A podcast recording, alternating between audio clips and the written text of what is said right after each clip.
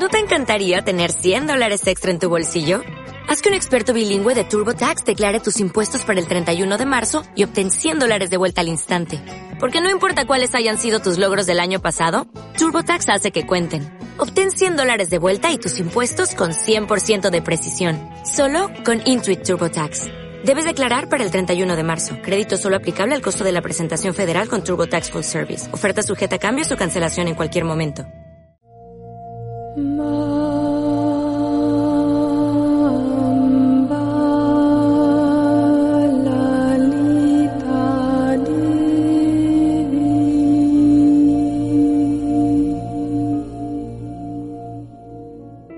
niño interior. Hoy vamos a hablar un poquito de este término tan utilizado que es el niño o la niña interior. Ya Sigmund Freud nos decía claramente que el niño es el padre del hombre. ¿A qué se refiere con esta aseveración? Pues es muy simple. Lo que nosotros entendemos como el yo adulto o la construcción identitaria de lo que nos hace ser adultos, entre comillas, es el producto de nuestro pasado. Y nuestro pasado inicia a nivel de desarrollo y socialización en nuestra infancia. En esa infancia, en donde las experiencias primordiales de una otra forma marcaron cómo se iba a configurar nuestra personalidad y eso que creemos ser. El niño interior o la niña interior no son formas metafóricas para hablar de nuestro pasado infantil desde el punto de vista analítico o yugniano, representa un arquetipo primordial en donde encontramos la raíz de la espontaneidad y la conexión con la vida.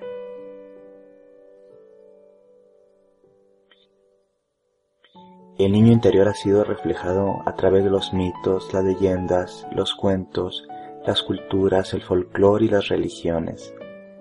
Así lo encontramos, por ejemplo, en estos cuentos de hadas, donde los niños o las niñas se extravían en el bosque o continuamente tienen que pasar una serie de confrontación, de pérdida y mayoritariamente una lucha con el mundo adulto o eso que consideramos adulto. Es evidente que detrás de estos símbolos y de todo este bagaje cultural que se encierne el folclore, los mitos y las leyendas, hay una verdad muy profunda la verdad en donde el niño o esta fuerza primordial de la natura, ¿sí? esta fuerza esencial de nosotros, tiene que ir confrontándose en el proceso de crecimiento, o le llamaríamos socialización, eh, con, con, la posible pérdida de, del sí mismo.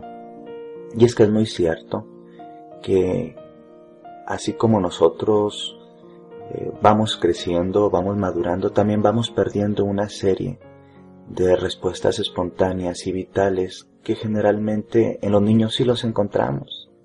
Así, por ejemplo, los niños carecen de esto que es la vergüenza, de un conjunto de miedos, entre comillas, inventados, eh, de moralidades y éticas absurdas, y son profundamente naturales, o éramos profundamente naturales.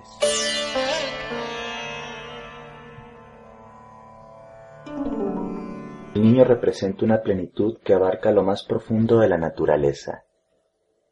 Así nos dice Carl Jung.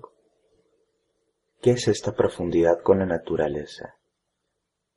Evidentemente, también como lo decía Sigmund Freud, cuando hablamos de naturaleza tenemos que hablar de instintos, impulsos y todo aquello que está eh, más allá de lo que se llama civilizado o amaestrado. Estar fuera de, la, fuera de este mm, círculo o, esta zona de instruccionamiento, pues es ser natural. El niño interior como arquetipo eh, representa esa naturaleza esencial de todos y de todas. Sabemos que esta cultura, la cultura occidental primordialmente, ha tenido un miedo muy profundo hacia los, al mundo instintivo y natural. Así las pulsiones instintivas, sexuales y naturales son reprimidas en el proceso de socialización y educación infantil. Encontramos que gran parte de los traumas y de los bloqueos creativos que podemos tener en nuestra vida adulta pueden estar enraizados en nuestras experiencias infantiles y cómo nos tradujeron o nos codificaron cómo teníamos que experimentar la vida y cómo teníamos que responder a nuestros impulsos y deseos. Si, bien es cierto que tenemos que entrar en un proceso en donde la integración del yo, de nuestro yo como, como estructura psicológica, haga una regulación entre las fuerzas del super yo, es decir, todas estas fuerzas que tienen que ver con la moralidad, los mandatos sociales, el deber ser, y con nuestro ir o ello, nuestros impulsos y nuestro instinto de placer. ¿sí? Eh, es decir, tiene que existir la regulación. A veces la regulación se sobre eh, excede o termina siendo profundamente destructiva. Esta destructividad la encontramos en nuestra propia historia infantil al dar una vuelta una retrospectiva a nuestra propia historia de vida y crianza. Las primeras preguntas que nos tenemos que hacer es, ¿cuándo empecé a perder la espontaneidad? ¿Que experimenté vergüenza? ¿O miedo? ¿O asco? ¿O repulsión? Por cosas totalmente naturales. Los procesos de crianza generalmente están inmersos en lo que yo llamo un sistema cerrado, que es nuestro sistema familiar, que tiene una conexión Em, o, una interconexión. Eh, con los esquemas que la sostienen. Entonces podríamos hablar de que nosotros como individuos estamos contenidos en un sistema familiar, pero que este sistema familiar está contenido en una comunidad específica con sus propias reglas y lineamientos y que esta comunidad está todavía sostenida por una serie de exosistemas más complejos que podríamos llamar eh, sistemas religiosos, culturales, este, incluso nacionales, o sea, nuestra forma de, vivir según el país y, la cultura que se nos da o, que nos aporta. Entonces, cuando hablamos de libertad individual, tendríamos que hablar primero de, este espejismo en donde cómo puede existir una libertad si estamos sostenidos por varios sistemas de control que van permeando hasta llegar a nuestra familia y nuestra familia como primer eh, sistema de crianza nos transfiere todas estas cargas del exosistema o del gran sistema. Aquí es cuando el niño interior o la niña interior se ve confrontado con un conjunto eh, de planeaciones que evidentemente no son naturales y que empiezan a desarrollar toda esta carga que en un futuro llamaríamos neurosis. Es decir, un intento por adaptarse a un mundo para ser aceptado, aunque mengüe o lastime su propia naturaleza esencial, espontánea y profundamente enraizada en el yo. Este yo, y vamos a hablar desde el no yo adulto para no hacernos bolas, este, tiene, tiene esta función de llevar, sí, o regular tanto los instintos, sí, como, como uh, las creencias. Si no, pues estaríamos desbordados en un mundo meramente animal. Cuando digo animal, no lo digo en ningún tono peyorativo. Es decir, en un mundo instintivo basado en una supervivencia básica en un eros y en una conciencia social empática.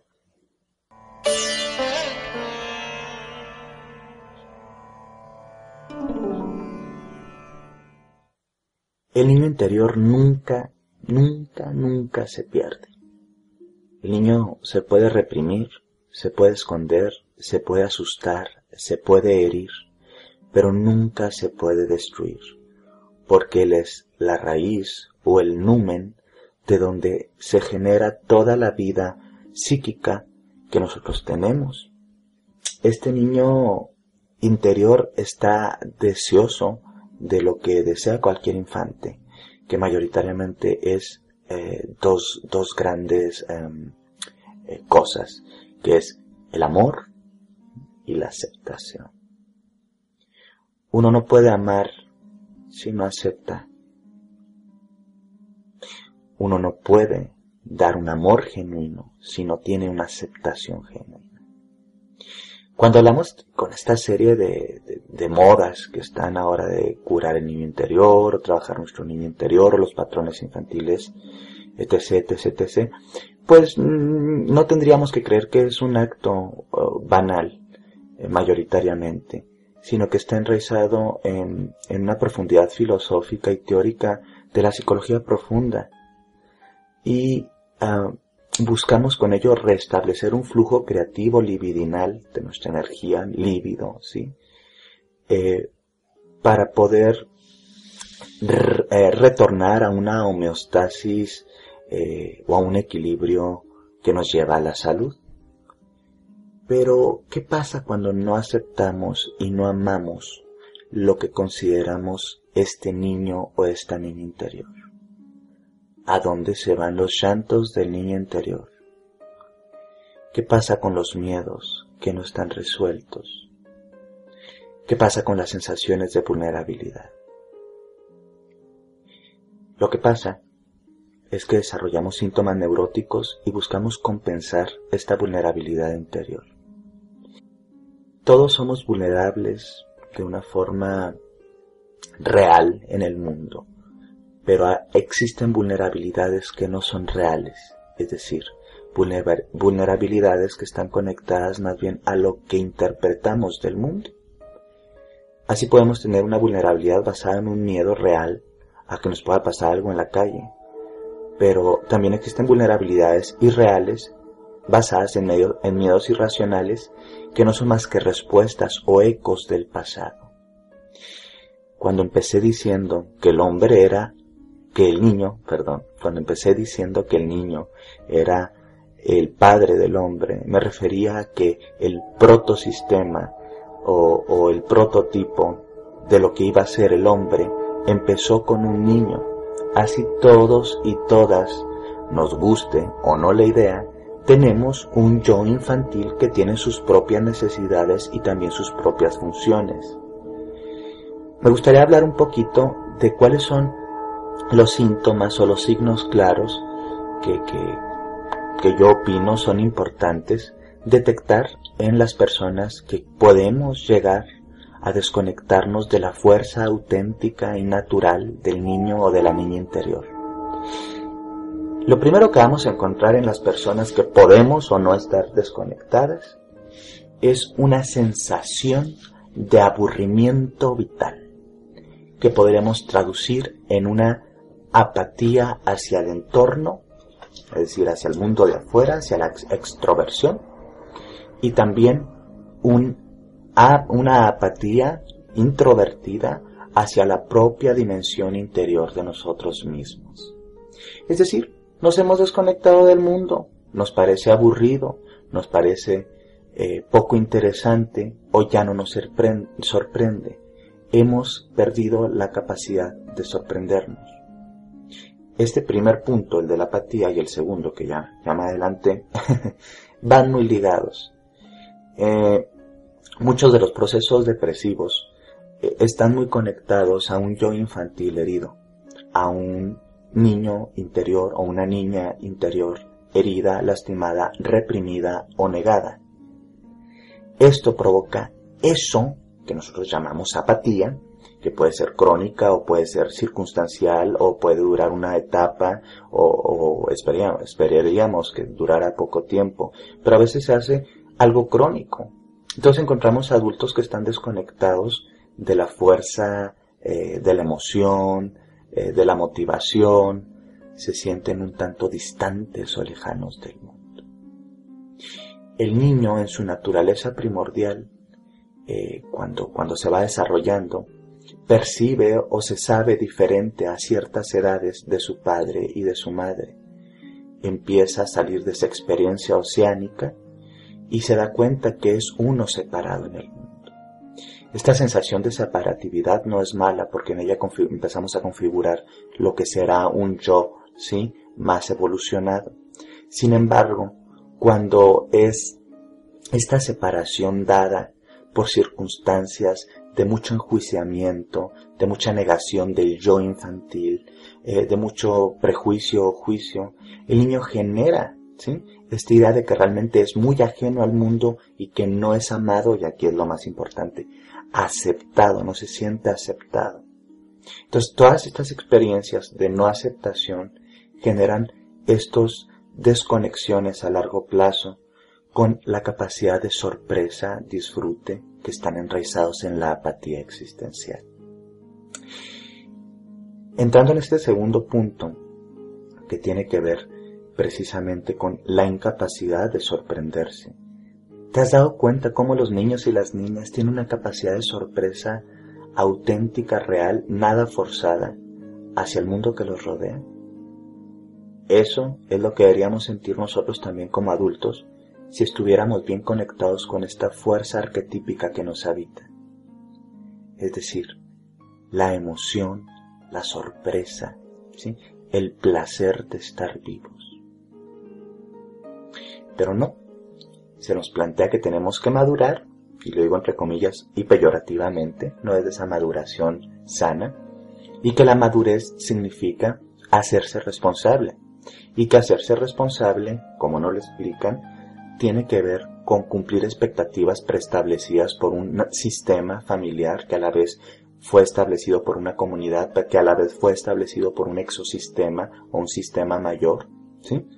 Que obedece más a los intereses de los sistemas mayores que a la naturaleza del individuo.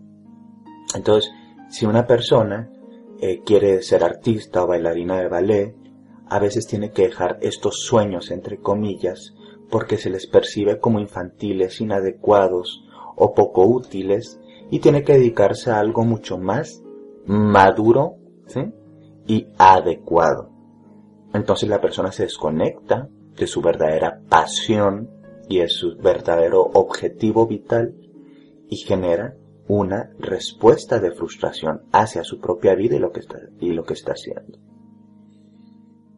Las personas que siguen sus verdaderos impulsos creativos y sus verdaderos impulsos personales necesitan estar conectados profundamente a su yo infantil, porque de él, ¿sí? Viene una gran carga libidinal, una gran carga de eros, de energía de placer, de, conexión con el sentido y la vida. Y esta sensación de conexión, pues es a través de la aceptación. Acepto que esto es lo que quiero hacer y no me siento censurado o juzgado. Entonces la persona puede experimentar una vida creativa, una vida sexual, una vida laboral, social, más funcionales y menos neuróticas. A mayor grado de neurosis, mayor desconexión con lo que llamamos el niño o la niña interior. De hecho, lo interesante con, el proceso neurótico en muchas ocasiones es que está revestido por una serie de mecanismos de defensa que son profundamente pueriles e infantiles desde el punto de vista racional. Entonces, encontramos que una de las claves para desarrollar un, camino de curación es la integración del yo infantil sin negarlo. Pero pues, ¿qué significa aceptar un yo infantil? ¿Significa que nos vamos a portar como niñitos o como niñitas que tienen cuatro o cinco años? No, no tiene nada que ver con eso necesariamente. y digo necesariamente porque a veces no nos cae mal darnos un espacio de juego, esparcimiento, ocio, en donde no experimentemos culpa por sentirlo. Porque tenemos un mundo que se toma todo tan en serio que incluso a veces tomarte un momento de ocio te llena de culpa porque se supone que como adulto no deberías tener este tipo de esparcimientos. ¿Y qué más da si te gusta jugar algún deporte y quieres dedicarle un tiempo? ¿Y qué más da si te gustan los videojuegos y quieres dedicarle algún momento? ¿Y qué más da si quieres hacer una serie de hobbies que a ti te parecen interesantes aunque los demás los vean infantiles?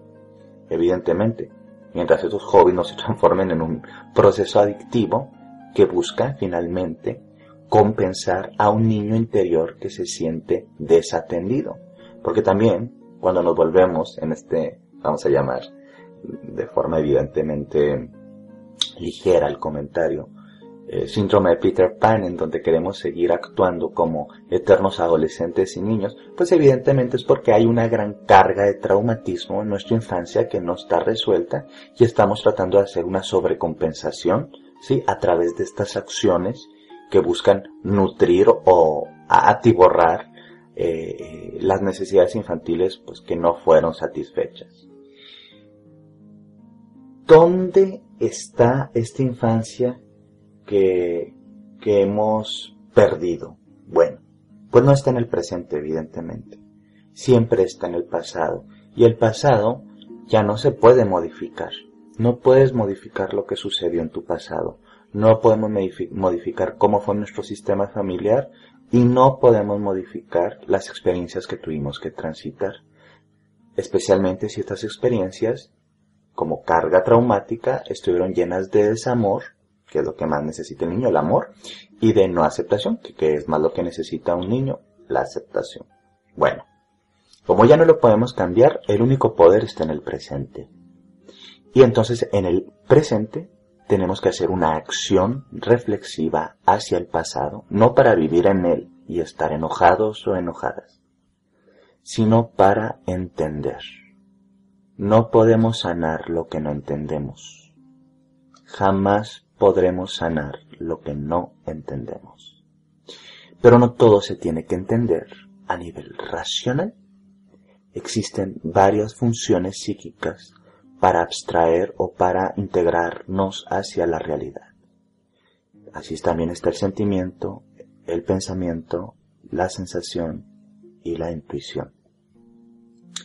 Entonces, buscamos escarbarnos ya sea en un proceso terapéutico, creativo, personal, a través de la autoayuda, libros y demás, para encontrar en nuestros familiogramas y árboles genealógicos órdenes familiares qué pasó para que yo me sintiese de tal o de cual forma.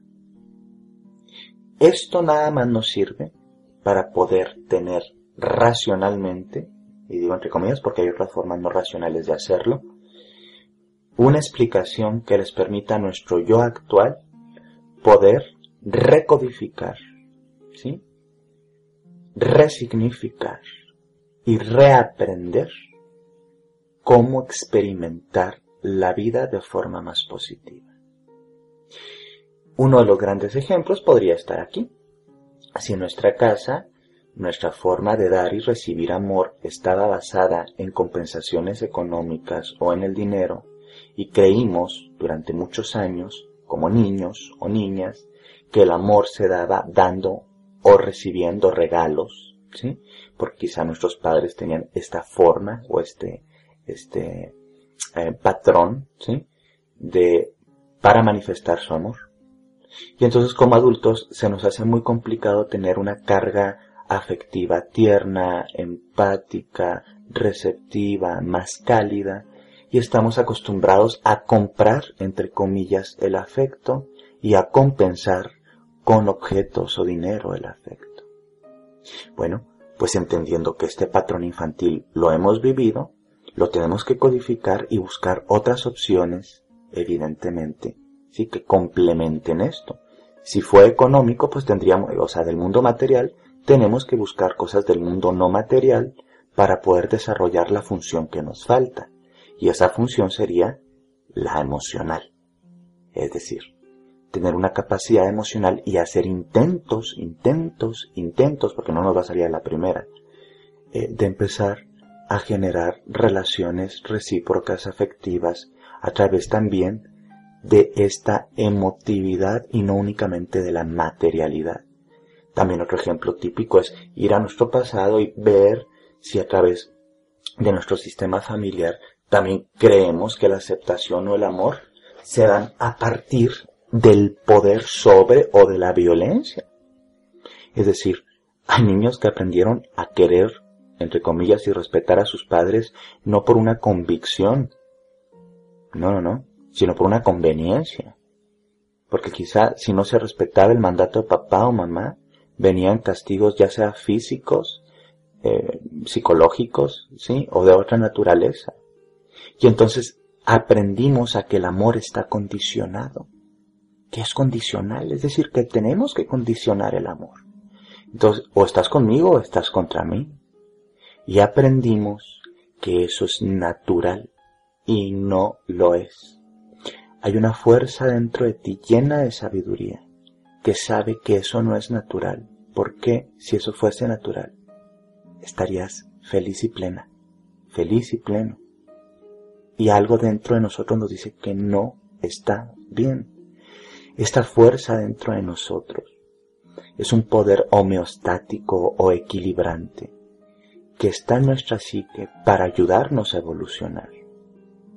Entonces, cuando tú te das cuenta que esa es la realidad, que aprendiste a vivir en el amor condicionado, quizá basado en el miedo o en otras emociones negativas, tienes que hacer un esfuerzo consciente en tu presente para retirarte de las ah, personas que, que te condicionan ese amor y también hacer un acto consciente de modificación de cómo tú condicionas a los demás para ser amado o, para amar.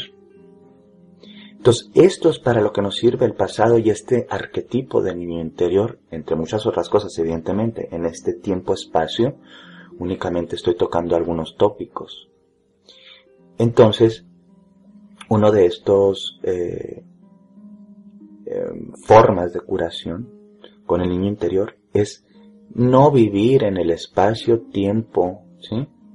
Del, del pasado, porque es que no existe, es una virtualidad, ya no existe pero sí tiene un peso porque gracias a ese pasado nosotros aprendimos a interpretar lo que nos pasa en el presente. Entonces, este niño o niña que es sanado, se sana en tiempo presente, modificando ¿sí? Eh, toda esta serie de planteamientos o malos aprendizajes, pero también dándole lo que no recibió de forma sana en el pasado, principalmente aceptación y amor. Bueno, ¿y cómo se hace este rollo de la aceptación y del amor? Porque suena lindo, pero de pronto decimos, bueno, ¿y por dónde comienzo? Una forma sencilla y fácil de comenzar es empezar a transformarte en desde tu yo adulto en el mejor padre y la mejor madre para tu niño o tu niña interior. Es decir, tienes que observar cómo te hablas a ti mismo desde dos estructuras básicas que yo les llamo, sí, el niño interior, evidentemente para no hacernos mucho conflicto, y el juez interior. Y continuamente hay voces dentro de ti, discursos, ¿sí? Guiones totales, todo un drama interior, en donde te estás hablando, ¿sí? de cierta forma y a veces vas en el coche y quizá te equivocaste te metiste en una calle que no iba, qué sé yo. Y, y, continuamente dijiste, oh, me he equivocado, o fue una estupidez lo que hice, o claro, siempre me equivoco. Es decir, tienes que detectar tu mal verbo. Es decir, toda la serie de palabras abusivas, violentas, destructivas, no amorosas y no aceptantes que te estás diciendo a lo largo de tu discurso mental, ya ves también discurso, ¿sí? verbal, porque a veces lo verbalizamos y oh, somos unos tontos, o soy muy torpe, o yo no tengo talentos para eso, o, o qué sé yo, ¿no? Entonces, aquí tenemos que sernos muy conscientes de este mal verbo, porque este mal verbo continuamente es absorbido por la estructura del niño interior. ¿Por qué? Porque la estructura del niño interior, bueno, porque es el padre del adulto, ¿sí? O la madre de la adulta, porque es el primigenio, ¿sí?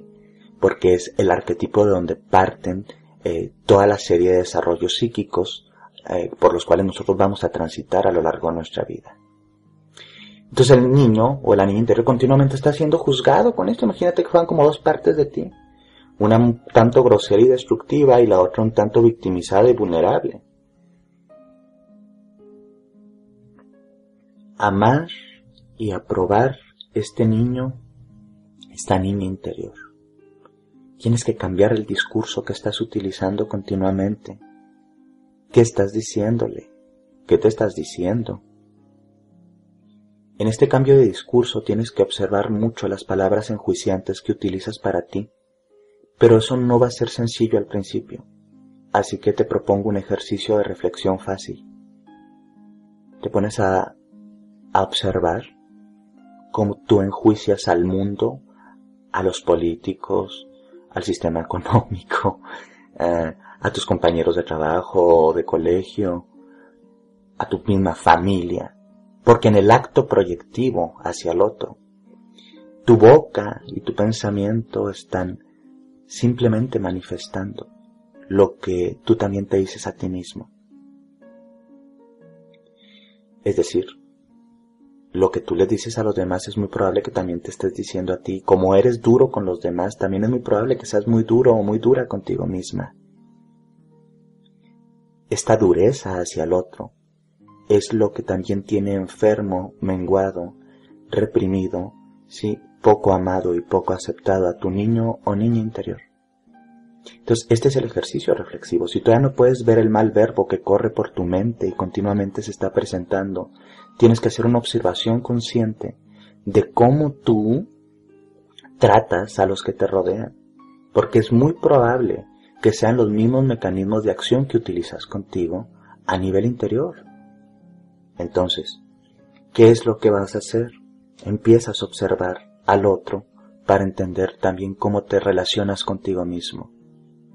Cómo le hablas a tu pareja o a tus hijos, cómo le hablas a tus hermanos o a tus padres, cómo le hablas a los que te rodean.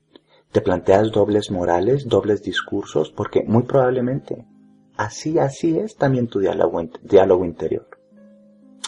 En este mal verbo tenemos también que observar que puede ser modificado. Y una modificación consciente es una eh, recodificación de las palabras que utilizo, de las intenciones que utilizo, de los pensamientos que utilizo.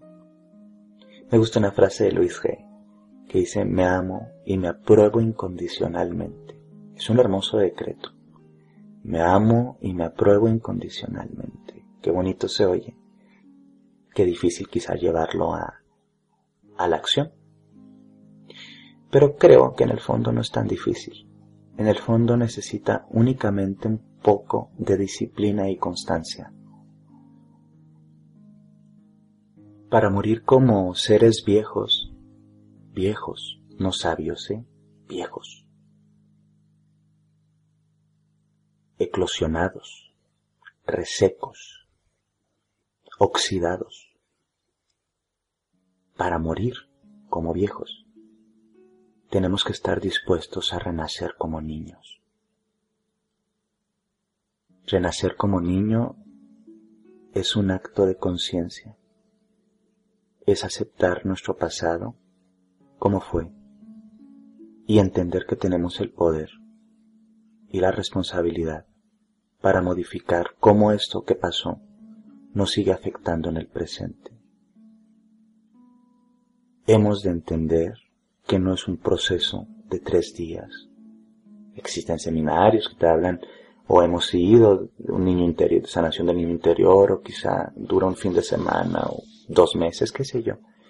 Todo está bien, son intentos, pero hay que ser realistas. Esto no, no va a pasar de un día para otro, y menos en un mes o en un fin de semana. Entender que el proceso de curación del niño interior quizá es un proceso de integración psíquica que nos llevará toda nuestra vida. Ser viejo desde el punto de vista, como lo estoy manejando, no tiene que ver con el arquetipo del sabio o la sabia, sino de lo que está eclosionado y oxidado.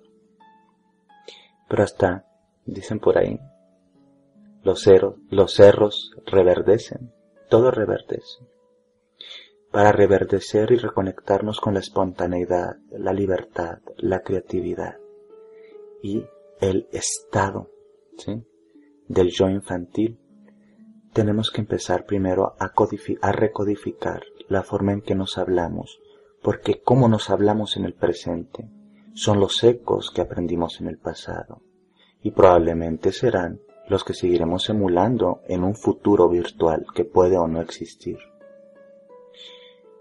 Esta recodificación consiste en observar continuamente cómo censuramos, aplaudimos, aprobamos o no a esta parte de nosotros que quiere crear, que quiere sentir, que quiere amar, que quiere experimentar. Todas estas facetas que llamaríamos expansivas están conectados a la fuerza del yo infantil.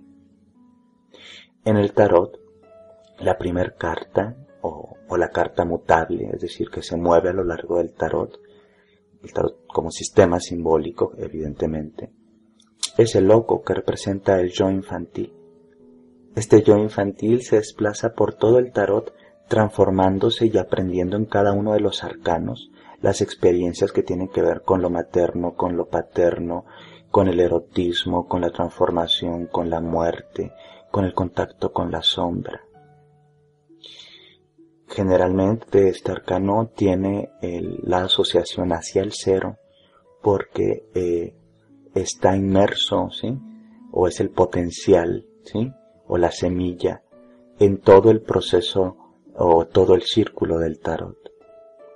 También en otros sistemas simbólicos, en otros mitos, en otras leyendas y, en otras disciplinas, la figura del niño divino, para identificarlo más allá del niño personal o el niño interior, pues está representado incluso a nivel religioso, ¿sí? Como, como el niño que nace y trae la luz, un niño solar o un niño integrado, como el niño Jesús, o en las tradiciones eh, precristianas, también como un proceso de la naturaleza donde las crías, o el niño, o el producto de los dioses, ¿sí?